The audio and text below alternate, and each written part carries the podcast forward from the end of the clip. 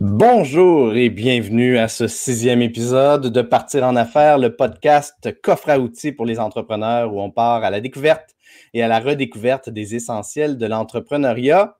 Aujourd'hui, on va parler d'un sujet qui me tient à cœur avec un gars que j'ai eu la chance de voir en formation parce que je l'ai eu devant ma caméra pour, pour donner une formation et je, je peux euh, que valider à quel point c'est un bon communicateur, un communicateur avec un, un coffre à outils, justement, très, très, très, très riche de, tout plein de trucs et conseils au niveau de la communication. Denis Foucault. Salut Denis, comment tu vas? Salut Mathieu, ça va très bien. Je dois dire, tu étais de l'autre côté de la caméra, mais là, maintenant, tu es de l'autre côté de la caméra, tu es devant la caméra et euh, tu, je, je, te sens aussi bon comme réalisateur que comme animateur. Bien, merci beaucoup. Merci. Je dirais que le point en commun, c'est que j'ai le souci d'accompagner la personne avec laquelle je suis pour qu'on que ça soit le plus plaisant possible, le plus agréable possible. Dieu sait comment ça peut être intimidant d'être devant une caméra. Puis c'est 50% de ma job, c'est d'accompagner euh, les gens que j'ai devant ma caméra, qui ne sont jamais des acteurs, qui sont toujours des entrepreneurs pour euh, la, plupart du temps. Denis, euh, tu as, un beau background en communication. On va aller le zioter. Je vais partager ton profil LinkedIn. Donc, tu es spécialiste en communication et relations publiques, formateur en ligne, rédacteur web, animateur et conférencier. Tu as fondé Les Fous de la Com en juillet 2017, mais tu as surtout une longue, longue, longue, longue expérience, longue feuille de route, riche feuille de route. Tu as, touché à la politique, tu as, été conseiller en communication, euh, tu as étudié la communication il y a de cela quelques années. Euh, et euh, on, va, on, va, on va revenir à ton, à ton background, mais euh, je, voulais, je, voulais faire une petite, petite. Je voulais te féliciter en fait parce que la, ta section recommandations, tu as plus de recommandations données que reçues. et la, raison pour laquelle je souligne ça, c'est que je trouve toujours qu'il est préférable d'en avoir donné plus qu'en avoir reçu, ou à la limite d'en avoir égal, mais parce que quelqu'un qui en a reçu plus qu'il en a donné, ça veut dire qu'il n'y a, jamais redonner alors qu'il recevait des recommandations. C'est une, fonctionnalité qui est sous-estimée et qui est sous-utilisée de LinkedIn et ça fait tellement un wow, ça enrichit la relation de la personne à qui tu écris une recommandation et quand quelqu'un se donne la peine de t'en écrire une, pour moi, c'est la, moindre des choses qu'on en écrive une. En retour, bref, les gens qui nous écoutent, je vous conseille fortement d'aller écrire des recommandations pour vos clients, vos collaborateurs, vos fournisseurs, les gens avec qui vous avez l'habitude de travailler. Et c'est un plaisir de le faire parce que quand on est communicateur, on est habitué de braquer les projecteurs sur les gens. Donc, pour moi, c'est une seconde nature. J'ai commencé à, faire de la radio et j'avais justement, entre autres, dans des messages publicitaires, on parlait finalement des clients, donc on parlait des autres. Donc, pour moi, donner des recommandations, c'était pas uniquement une stratégie, mais au départ, c'était vraiment un besoin de le faire, de partager. Et c'est toujours bien senti aussi quand je fais une recommandation. C'est pas quelque chose comme félicitations, tu as d'excellents services ou d'excellents produits, puis se limiter à ça. Il faut mmh. dire des choses qui soient significatives et qui vont mmh. toucher aussi les gens qu'on recommande sais que ça pourrait être un épisode juste là-dessus parce qu'il y a tellement, de, tellement de guidelines qui pourraient être intéressants. Qu'est-ce que tu as appris de la relation avec cette personne-là? Tu sais, de mettre des choses comme ça qui sont euh, qui, peuvent enrichir encore une fois le, et non seulement la relation, mais enrichir le profil de la personne. Euh, à t'écouter parler, Denis, on, tout de suite, on entend la voix de justement, tu parlais de radio, tu as une voix radiophonique est-ce que c'est juste ça que ça prend pour être un bon communicateur, avoir, une bonne voix de radio? Qu'est-ce que ça prend pour être un bon communicateur? Qu'est-ce qui, qu'est-ce qui toi, t'a passionné là-dedans? Là, je sais que je, te pose plein de questions. on, va, prendre, on va prendre ça comme un saucisson, on va trancher ça, puis on est sur l'heure du midi, on est là pour s'alimenter, donc on va, on va prendre le saucisson de questions. Parfait, excellent. Donc, qu'est-ce qui t'a, qu'est-ce qui t'a attiré dans la communication? Qu'est-ce qui fait en sorte aussi que tu es encore en amour avec la communication? Ouais, ben moi, en fait, c'est la radio qui m'a vraiment intéressé au départ. Donc, j'étais passionné de ça. Euh, lorsqu'on fait de la radio, on est très descriptif. Alors, j'ai toujours été comme ça. Euh, j'ai eu cette chance-là, dès que j'étais jeune, adolescent, faire des émissions de radio dans ma chambre. Puis, euh, et c'était vraiment une passion. donc, je suis devenu entrepreneur très jeune et j'ai suivi ma formation au Cégep de Jonquière en art et technologie des médias, qui a déjà plus de 50 ans, cette formation-là, maintenant au Québec. Donc, mm-hmm. oui, la voix, mais je dirais qu'aujourd'hui, euh, il y a comme un frein aussi, euh, une voix radiophonique, une voix qui a été travaillée, cours de diction, tout ça. comme si je dois faire attention avec ça parce que dans certains cas, il y a comme un frein à la communication parce que ça fait comme moins naturel, moins chaleureux. Euh, ça amène toute la question aussi, est-ce qu'on doit vous voyez ou tutoyer les gens? Donc, euh, tu as une très belle voix, toi, Mathieu. Tu n'as pas suivi nécessairement des cours de diction, mais tu entres en communication avec les gens. Donc, je pense qu'au-delà de la voix, ce qui compte, c'est le contenu, ce qu'on dit, qu'on soit sincère, qu'on soit comme toi, empathique, chaleureux, pertinent dans les interventions. Donc, c'est une composante d'avoir une voix. Je pense que c'est important de bien projeter sa voix, de mhm. bien mastiquer dans les mots, qu'on comprenne correctement ce qu'il en est, de compléter ses phrases. Ça, c'est important. Il y a des gens qui en ligne une idée, une autre, une autre, sans compléter leurs phrases. Et là, on, les perd à ce moment-là. Donc, euh, ça, c'est un autre élément en communication qui est très, très, très important. Euh, c'est intéressant qu'on parle de radio parce que euh, souvent, je parle de, l'interaction parasociale. Qu'est-ce qui fait qu'on que, les, vedettes du petit écran, qu'est-ce qui fait qu'on a l'impression de les aimer comme si c'était des amis proches? Euh, et, je parle donc du pouvoir de la vidéo, de créer cette espèce de, connexion-là, de relation-là avec les, avec les gens. Un vlog, ça aide à faire ça. Mais même en n'ayant pas le visuel en radio, cette interaction-là s'opère tout de même. On connecte avec des gens dont la personnalité nous est agréable ou, euh, ou inspirante ou évocatrice. Et ça, il y a beaucoup de choses qui passent juste par la voix. Évidemment qu'on n'a plus le médium visuel, donc on doit être peut-être plus parfois coloré, plus descriptif des fois, euh, sans support visuel, mais c'est une, une, belle façon d'aborder la communication. Puis toi, dans le fond, ton approche en communication, parce que tu as une agence. Fait que c'est quoi le. À quel moment tu interviens dans la vie d'un client? Quels sont les enjeux que ces gens-là vivent sur lesquels tu les aides? C'est quoi les bobos que tu aides à régler, toi? Ça peut être dès le début d'une entreprise parce qu'au départ, il faut avoir une identité. Donc, euh, les fous de la com, on a compris c'est un jeu de mots avec mon nom de famille. Je voulais pas que ça soit Foucault Communication parce que Foucault Communication, si ça fonctionne pendant 15 ans, puis après je veux vendre ça à Mathieu Chevalier, euh, il ne sera pas intéressé.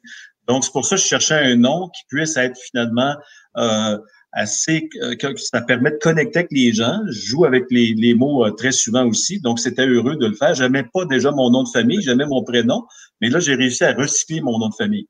Mais pour répondre à ta question, ce que je fais, ben, une entreprise qui part en affaires, on va partir correctement. Donc, ça peut être la rédaction d'un plan d'affaires. Ça peut être trouver justement le nom, un, slogan, un slogan qui va être porteur, euh, qui va finalement résumer la mission de l'entrepreneur. C'est à ça que ça sert, un slogan. Mm-hmm. Euh, on va travailler des choses autant un site Internet, parce qu'aujourd'hui, si on n'a pas de site Internet, qui est comme tel tout notre pitch de vente qu'on retrouve sur un site Internet, mais si on n'a pas ça, on manque une occasion d'affaires extraordinaire. Parce qu'on a mm-hmm. des réseaux sociaux, oui, on fait des vidéos, mais ça prend déjà cet élément central, selon moi, un site Internet de base où tous les éléments sont là. Puis il faut s'en servir aussi quand on parle avec quelqu'un. On peut dire, avez-vous un ordinateur en face de vous? Regardez sur mon site Internet, deuxième page, dans, au niveau des services, ça répond à tout, à, tout ce que vous me demandez présentement. Donc, ah, OK, je vais le consulter par après. Donc, euh, alors ça, ça aide énormément. Un grand défi, puis j'en profite pour euh, dire bonjour à Mathieu Arcan qui, euh, qui nous salue puis qui dit qu'il vient de recevoir son livre de Donald Miller. Donald Miller, c'est pas mal mon, mon maître à penser en termes de, d'image et de communication. Euh, et Donald Miller, il dit souvent If you confuse, you lose. Donc, si, si, on, si on a, s'il y a des éléments de confusion dans notre message, dans notre communication, on risque de perdre des clients potentiels.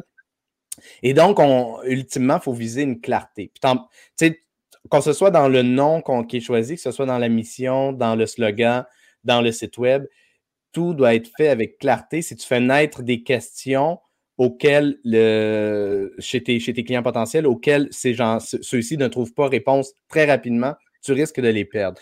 Donc, j'imagine que ta, fait ta job, elle est extrêmement cruciale.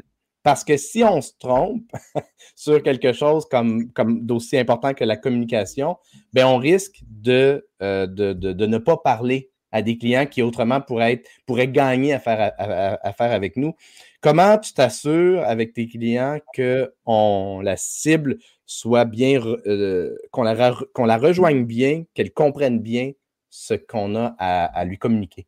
Mais au départ, on va faire un audit, on va faire une analyse justement parce que quand on arrive, c'est un, comme un train qui est en marche, qui est déjà sur les rails. Donc, si l'entreprise elle a trois ans, nécessairement, elle a eu un certain succès. Ça fait trois ans qu'elle fonctionne. Elle a déjà des clients, elle a déjà des prospects, elle a déjà des réussites. Donc, il s'agit de voir parmi ces réussites-là, peut-être qu'on peut aller encore plus loin donc, il y a des choses, des fois, on va dire, ah, ça, ça va bien, il y a d'autres choses, je vais travailler. Oui, mais attends un petit peu, peut-être que ça, c'est encore plus intéressant. On va le pousser encore plus loin. Donc, il faut déjà analyser comme tel, euh, parce que souvent, on veut avoir la recette rapide, mais on n'est pas une boîte de Cracker Jack. Il faut prendre le temps de réfléchir, parce que chaque client, je le dis souvent, c'est pas comme si on se tourne derrière et qu'on a ça en tablette, là, déjà, euh, tout ce qu'on a à leur proposer. Donc, il faut prendre le temps de créer. Et toi, tu es là-dedans aussi dans le vidéo, donc tu crées à chaque fois sur mesure. Donc, tu as une expérience, Mathieu, tu as une façon de faire, tu as une approche, puis encore là, ton approche, elle va se modifier en fonction du client et en fonction surtout de ses clients qu'il doit séduire, ce client-là. Donc, euh, c'est pour ça que c'est une bonne réflexion au départ avant d'en arriver à poser les jalons de ce qu'on devra faire. Et on s'arrange aussi pour que le client nous suive là-dedans. C'est pas juste, OK, regarde, on va mêler le client, euh, on va parler d'un langage qu'il ne comprendra pas. Non, il faut que ça soit accessible, il faut que ça mhm. soit vulgarisé, pour qu'il fasse partie intégrante du projet. Puis qu'il soit par la suite capable de le communiquer par lui-même. Parce qu'effectivement, ce serait un piège où on, donne quelque chose à un client, on a l'impression qu'on a, fait une belle stratégie de communication, mais si le client ne la comprend pas ou qu'après ça, il n'est pas capable de vulgariser, de communiquer lui-même à ses propres clients, collaborateurs, fournisseurs, etc., bien évidemment que, c'est un, piège euh, potentiellement dangereux. Euh, Denis, j'aimerais ça, si ça, euh, que tu me dises, si jamais un entrepreneur t'approchait, te dirait c'est quoi les, les, les, les, premiers, les premiers trucs que je devrais mettre en place pour améliorer ma communication, les, trois, quatre premiers conseils que tu donnerais, ce serait quoi? Ben, la première des choses, c'est que je, voudrais voir ses objectifs parce que si je, je pense que juste en regardant, par exemple, de loin son site Internet ou si je lui parle, j'y vais moi-même avec ce que je pense, ce que je crois, ben, je vais faire fausse route. Donc, au départ, c'est quoi ses objectifs? Ça, c'est important. Donc, si mm-hmm. pour lui, mm-hmm. c'était de connecter davantage avec une clientèle d'affaires ou avec des, des, gens qui partent en, en affaires, ben là, on va, on va voir vraiment on va pouvoir mettre mm. comme tel notre expérience sur ces éléments-là précis. Donc, c'est très important de voir ces objectifs. D'ailleurs, quand on fait un plan euh, d'action, ben, l'un des éléments souvent que j'ai vu ailleurs qu'on ne faisait pas, c'était de se donner des indicateurs de résultats. Donc, on peut en arriver à penser à des stratégies, on peut penser à des actions, mais si on ne s'est pas doté d'éléments pour mesurer ce qu'on est en train de vouloir faire, ben, comment on va faire pour en arriver à dire si on a réussi ou non? Donc, si mm-hmm. par exemple, l'un des indicateurs de résultats, c'est d'avoir, euh, par exemple, euh, 300 personnes de plus euh, dans les j'aime sur son réseau social. Bon, mais ça, on l'a donné comme indicateur de résultat. On se le donne déjà comme objectif. Alors, l'action, c'était d'en arriver à dire, OK, on fait des actions, par exemple, est-ce qu'on fait un concours, est-ce qu'on fait des Facebook Live, est-ce qu'on va sur LinkedIn pour développer encore plus, justement, les contacts avec la vidéo, parce qu'on peut maintenant faire des directs euh, sur LinkedIn. Bon, si c'est une stratégie que les gens n'utilisaient pas, tantôt d'en nommer une en disant si vous faites des recommandations, si vous donnez des recommandations, ben vous risquez finalement, c'est pas un risque là, mais c'est un grand plaisir de recevoir vous-même des recommandations parce que qui donne reçoit, puis même plus on donne, plus on reçoit. Alors, il faut juste, avant qu'on aille plus loin, parce que juste avant qu'on aille plus loin, excuse-moi, juste qu'on me fasse un petit wrap-up de, des deux trucs que tu viens de mentionner parce que c'est important. Je trouve, je trouve, que ça, de mesurer permet aussi de s'ajuster. De mesurer, d'avoir des éléments de mesure, faire en sorte qu'on sait si on a atteint ou pas notre cible. Puis maintenant, on pourrait de faire un, un, essai B, un test B, un, un test C, voir lequel de les mesurer les, deux, trois, quatre variantes, puis de voir lesquelles ont les meilleurs résultats. Euh, donc, c'est effectivement quelque chose de, très important. Puis je vais revenir aussi à déterminer ses objectifs, parce qu'on a des fois l'impression de prendre le, cheval par la queue, de ne pas aborder le problème sous le du bon angle. Euh, puis ça m'arrive souvent, euh, des gens qui m'approchent en vidéo et disent Ah, je veux communiquer ça, ça, ça. C'est très cool, mais c'est quoi tes objectifs? C'est-tu d'avoir plus de, clients? C'est-tu de fidéliser ta clientèle déjà existante? C'est-tu de driver du trafic? l'objectif va orienter comment on va présenter le contenu. On ne le présentera pas de la même façon à quelqu'un qui ne te connaît pas du tout, par exemple, qu'à un client euh, qui, te connaît, qui a déjà fait affaire avec toi, ou à quelqu'un qui te voit pour la douzième fois. On va orienter le contenu différemment. Et donc, en Je pense que le, client doit aider le, fournisseur de, cette façon-là, avec des objectifs qui sont clairs, puis on peut aider le client à définir ses objectifs. Parce que souvent, on va dire, OK, qu'est-ce que tu recommandes, puis ça coûte combien? Mais ça, combien ça coûte? Nous autres, en communication, là, il euh, n'y a, pas de limite par rapport à ça. Quand un client peut en arriver à définir comme tel un budget, on va maximiser, on va voir qu'est-ce qu'on peut faire parce que c'est avec de l'argent qu'on fait de l'argent. Donc, si je disais, par exemple, Mathieu, euh, euh si tu avais, par exemple, tu veux avoir 20 000, puis je te dis, euh, donne-moi 10 000, je vais t'en donner 20, mais tu vas le trouver le, le 10 000. Hein? Tu sais, mm-hmm. Mais on ne peut pas garantir quand on fait une activité de communication qu'il y aura nécessairement ce montant-là. S'il y a des gens qui vous font ces promesses-là, ça, c'est des promesses qui sont en l'air parce que nous, on n'est pas là pour faire le, ce qu'on appelle fermer la vente. On n'est pas là pour faire le closing en anglais. Euh, on n'est pas là pour euh, finalement mesurer. On, on met de l'avant des stratégies, des actions, des moyens de, communiquer en communication interne et externe. Parce que là, on parle beaucoup de l'externe, mais on travaille aussi la communication interne parce que si ça communique mal dans une organisation, ça va se sentir aussi à l'externe. Donc, mm-hmm. les deux, euh, les deux euh, thèmes sont très, très, très importants. On accorde autant d'importance, nous, aux communications internes qu'externes, mais aussi aux communications qu'on dit traditionnelles. Donc, les communications, par exemple, avec euh, la radio, la télévision, les journaux, comme on communique présentement oralement. Euh, donc ça, c'est important, que les communications numériques. Alors, toute la question du télétravail, les plateformes qui existent, oui, de réseaux sociaux, mais les plateformes aussi, les CRM qui existent de, gestion, euh, de comptabilité. Alors, c'est des choses qu'on regarde aussi parce qu'il y en a qui sont beaucoup sur l'ordinateur, sont beaucoup sur leur téléphone, mais ils communiquent pas. On est des humains, là, on se parle. Donc ça, c'est important que ces, ces deux éléments-là puissent vivre, cohabiter ensemble, la communication traditionnelle et la communication numérique. Ou on communique tout croche. Soit qu'on on, communique toujours, mais on communique pas toujours de la bonne façon. oui, puis la pandémie, je pense, ça a accentué les problèmes de communication interne parce que là, il y a des gens qui sont habiles, mais il y en a d'autres qui se retrouvent à la maison qui ont beaucoup de difficultés euh, avec un environnement qui, maîtrise moins bien. à travers ça, ben, ils ont les enfants, ils ont le chien, il y a le chien qui jappe. Et le bruit peut-être de, de, la sironde du voisin. Donc là, ça devient très compliqué. Donc, il y a beaucoup de ce qu'on appelle de bruit actuellement. Puis je pense qu'il faut replacer les choses, puis guider les gens, les aider. Et euh, il y a beaucoup de moyens de communication, beaucoup de façons de faire les choses, mais il euh, faut s'y attarder, puis euh, de façon vraiment précise et adéquate. Je veux faire du chemin sur ce que tu viens juste de dire parce que la communication, ça peut être pour un entrepreneur euh, ça peut être extrêmement overwhelming. Ça peut être extrêmement intimidant parce que c'est très gros, c'est très large. Euh, puis on peut avoir, on peut, il y a un million de réseaux sociaux, il y a un million de plateformes, il y en a vraiment des tonnes. Euh, il y a plusieurs façons de faire du, contenu sur chacune de ces plateformes-là. On parle, est en train de faire en ce moment un LinkedIn Live qui va devenir un podcast audio aussi.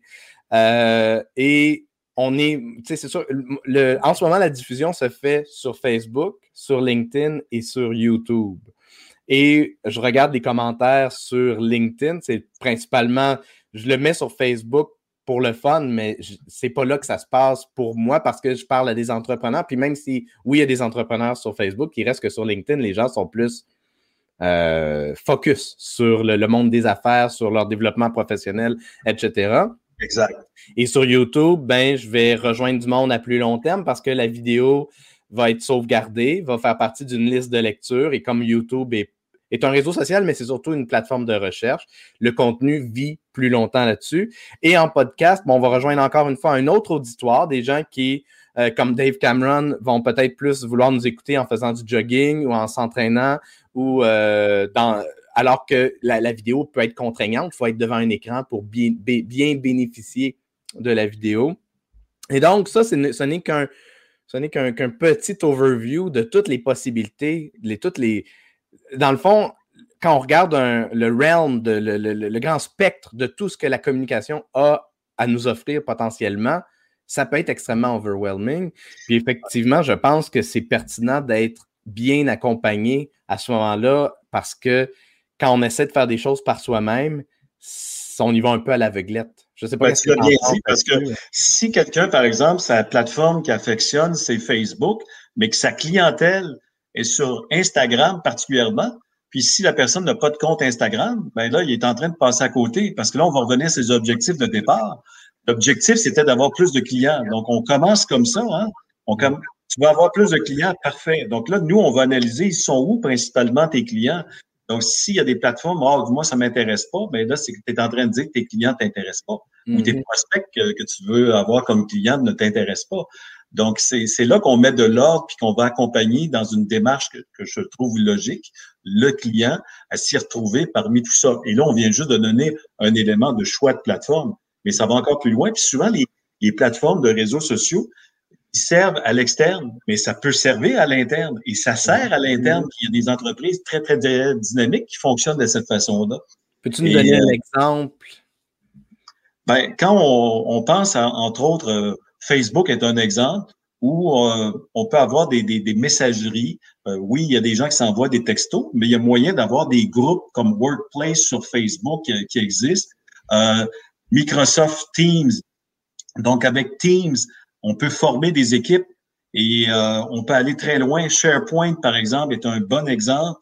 Il y a des formations qu'on donne sur SharePoint qui font en sorte que ça dynamise des équipes à l'interne. Donc là, on n'est pas dans une dynamique externe, mais on peut le faire parce que SharePoint permet de communiquer aussi à l'externe, dans tout l'environnement Microsoft.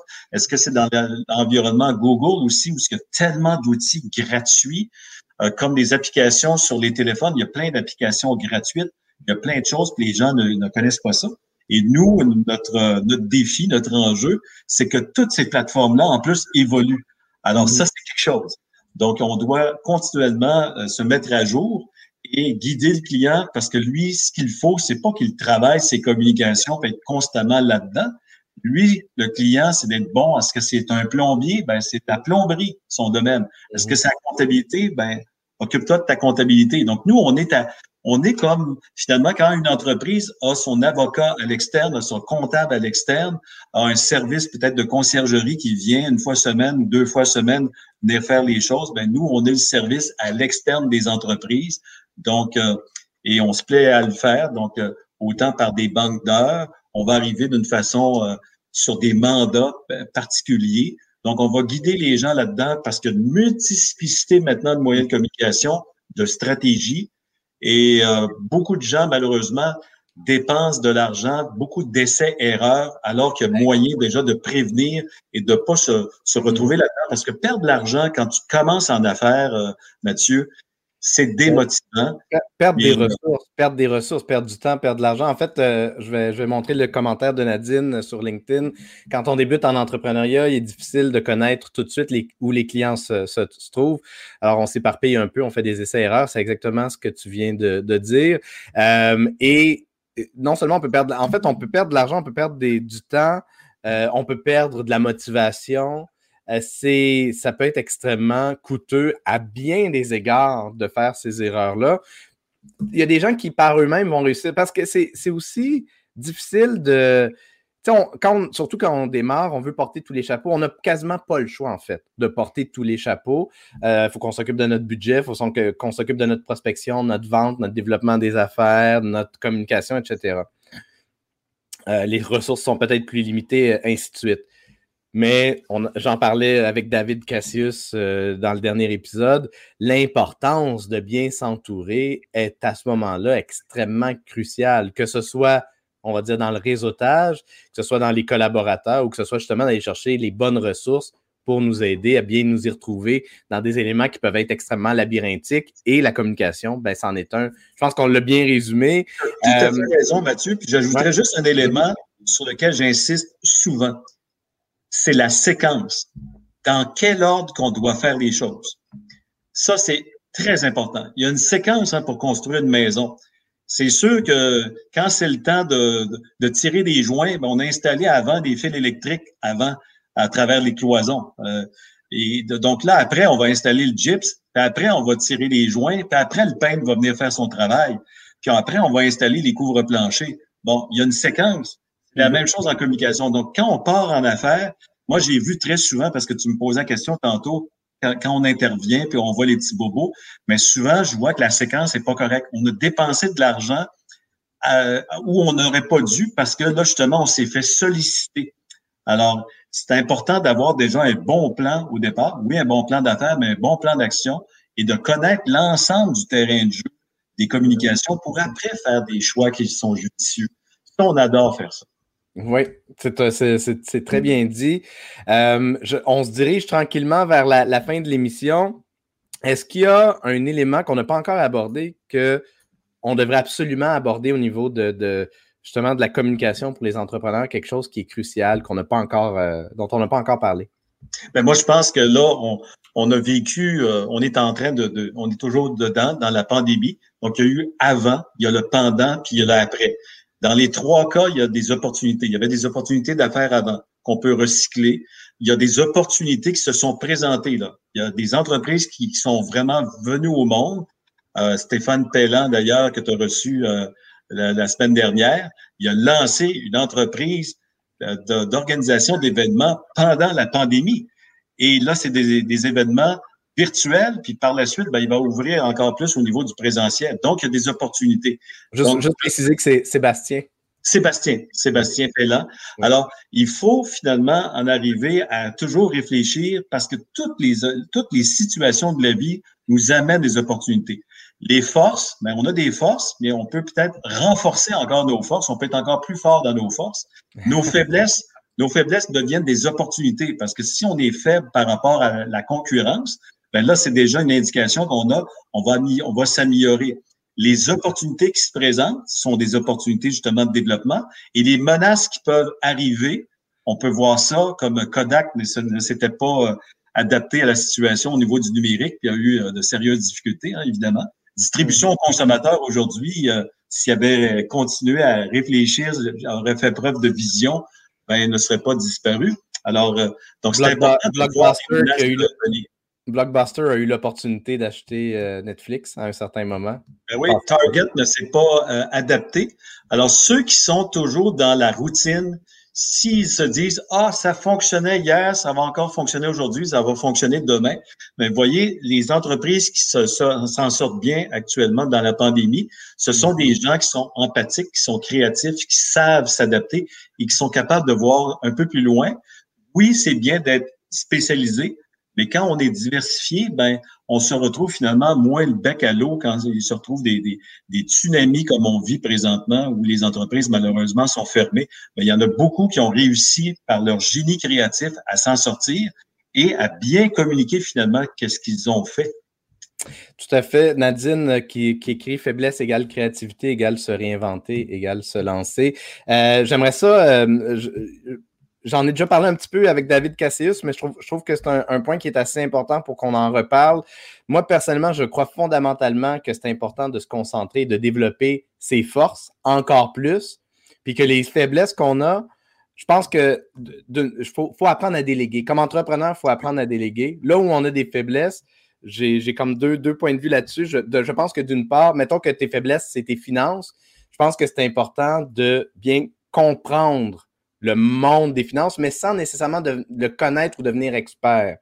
Et que tu le délègues à quelqu'un qui, lui, est expert et que tu travailles à développer encore plus tes forces. Donc, que tu deviennes meilleur dans ce que tu es déjà bon et que tu comprennes ce, sur quoi tu as des faiblesses, que tu saches euh, c'est quoi les, les, écueils pour être en mesure de bien déléguer aux bonnes ressources. C'est la capacité de faire des choix, de prioriser, et en même temps, si on ne fait pas ce que tu viens de dire, on va retarder son développement.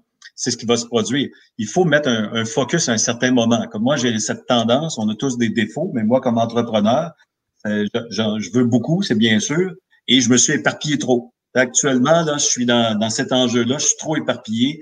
J'ai été suivre des formations, euh, j'en ai euh, suivi cinq depuis l'automne dernier. Et, et là, j'ai plein de trucs. Alors là, c'est d'apprendre, j'ai pas fini l'apprentissage, mais il y a la question de l'intégration. Et après avoir intégré ça, ben après, je vais devoir faire des ajustements parce que là, des fois, c'est pas de se dire ça fonctionne pas, c'est peut-être parce que c'était mal intégré. Alors, ce que moi, je propose aux, gens, ben, je l'aurais essayé déjà d'avance.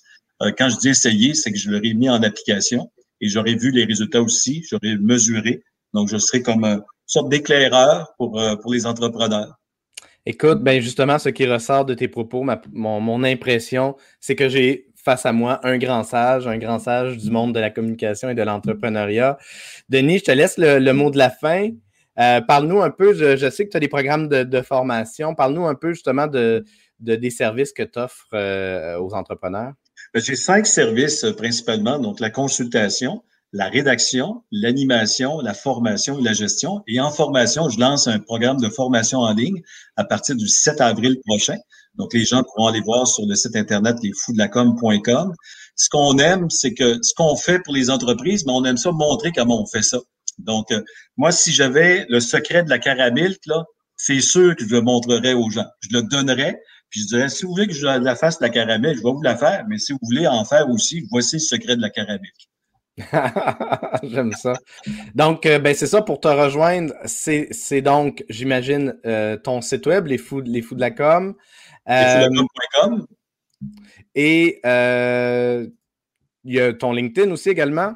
Oui, par le LinkedIn. Par LinkedIn, on est sur Facebook aussi, sur Instagram, on peut nous trouver avec les fous de la com.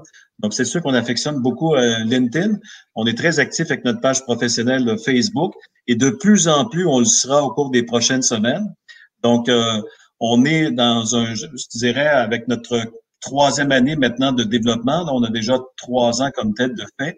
Donc, les, les années de 2018, 2019, 2020. Donc, en 2021, c'est, on arrive finalement à une autre étape. On sait souvent pour une entreprise, les cinq premières années sont euh, très, très, très importantes. Donc, dans notre quatrième année, au sortir de la pandémie, ça va nous aider encore plus.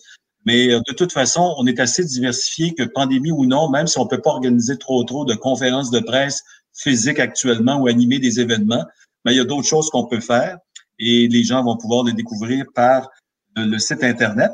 Et aussi, ben, on a quelque chose de très intéressant pour les entreprises. On a une trousse de communication.